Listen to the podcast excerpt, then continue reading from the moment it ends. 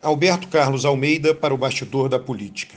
Um dos pontos que eu considero quando afirmo acerca da força das instituições democráticas tem a ver com a força da democracia no que a gente costuma falar de uma maneira talvez um pouco poética, nos corações e mentes das pessoas, né? tanto no afeto quanto na racionalidade das pessoas.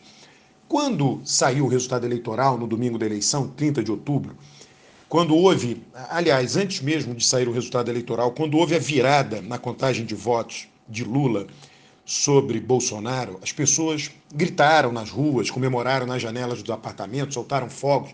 Isso é o significado da democracia. Isso passa despercebido por muita gente. Mas eu não posso deixar isso passar despercebido como analista. Significa o seguinte: é, quando as pessoas comemoram, quando, quando comemoraram aquela virada e mais do que isso, quando foram para as ruas de diversas cidades comemorar a vitória de Lula, significa o quê? A imensa aceitação do resultado eleitoral.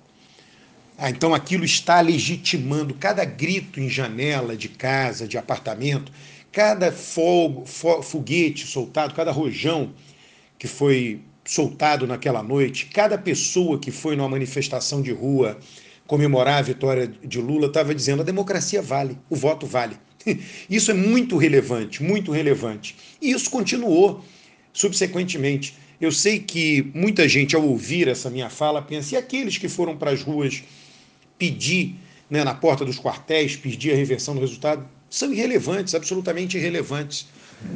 Justamente por conta da comemoração do dia anterior, justamente por conta do dia seguinte, da, das falas de Lula do dia seguinte, justamente por conta do que está acontecendo Ontem, o que aconteceu ontem em Brasília, Lula reunido com os chefes dos, dos poderes, né, da Câmara dos Deputados, do, do Senado Federal, do Supremo Tribunal Federal, Lula se reunindo com bancadas de partidos, coisa que vai acontecer hoje.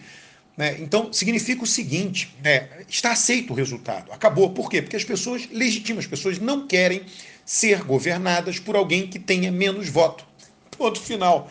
Né? Isso tem uma, tem, isso tem uma força imensa. Né? E que todo mundo que fica escandalizado e fica com medo naquela situação, muitas vezes até um pouco histérica né, de algumas pessoas, com ameaças à democracia, desconsideram todo esse lado, desconsideram essa gritaria nas janelas na virada da apuração, desconsideram a comemoração. Isso não pode ser desconsiderado para termos de quando a gente quer entender o funcionamento da democracia, das instituições e da própria sociedade.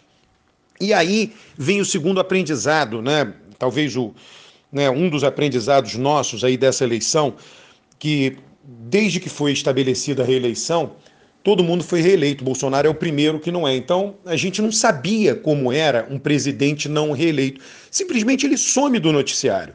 Ele se torna alguém irrelevante, ainda mais no caso de Bolsonaro, que não reconheceu o resultado.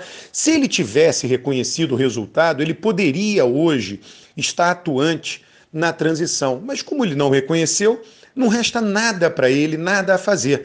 E todo o sistema político está olhando para Lula. É, aí vale a pena a gente pensar, né, todas aquelas análises super precipitadas que também não compreendem como funciona o Brasil. Saiu o resultado do Congresso, que Congresso conservador. Se Lula vencer, Lula não vai conseguir governar. É tudo aquilo, era blá blá blá analítico, ou pseudoanálise, ou análise de, sei lá, quinta categoria, como a gente vai dizer, né? As pessoas, será que não viam o histórico do país? Será que não viam a situação que estava o país, que sempre funcionou? Essa perda de poder imediata do governante não reeleito sempre aconteceu. Acontece nos governos estaduais, acontece nos municípios, só que Todo o país está vendo isso ao mesmo tempo, essa experiência comum de brasileiros que nós temos, olhando a presidência. É, você tem uma experiência comum em cada, em, cada, é, em cada estado quando a pessoa vê o seu governador, mas agora a experiência nacional. Então nós estamos vendo justamente isso. Um presidente que deixou de exercer a presidência e agora né, é, tudo está sendo feito por Lula e essa dificuldade que as pessoas diziam de formar a maioria, existe. Né? Isso é uma verdadeira incompreensão de como funciona a política brasileira. O próprio PL, eu vi ali a declaração do Valdemar, Valdemar disse que vai fazer oposição ao comunismo. e aos comunistas. Mas no Brasil não tem comunismo e comunistas. Basicamente, o Valdemar disse o seguinte: eu vou fazer oposição a algo que não existe. Para bom entendedor, meia palavra basta. Portanto, eu não vou fazer oposição. Né? Se ele vai fazer oposição a algo que não existe, não há oposição alguma.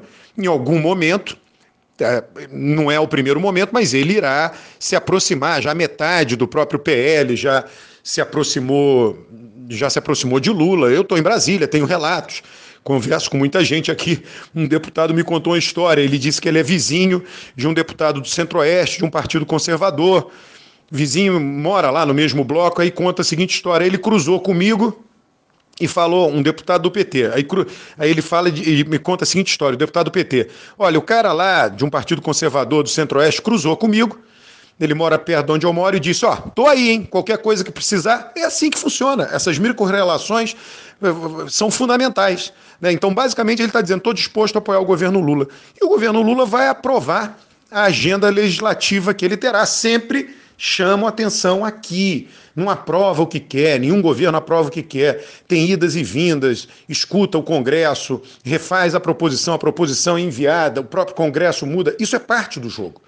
Mas a linha para onde vai o país, o caminho que o país irá trilhar nos próximos quatro anos, será dado pelo presidente da República. Essa linha será dada pelo presidente da República.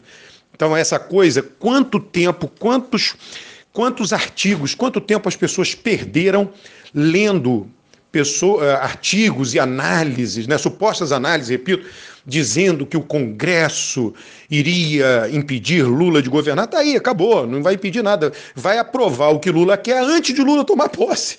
Então, assim, as pessoas, lamento né, dizer isso, mas muito pensamento mágico e pouca compreensão de como funciona seu próprio país. Alberto Carlos Almeida para o bastidor da política.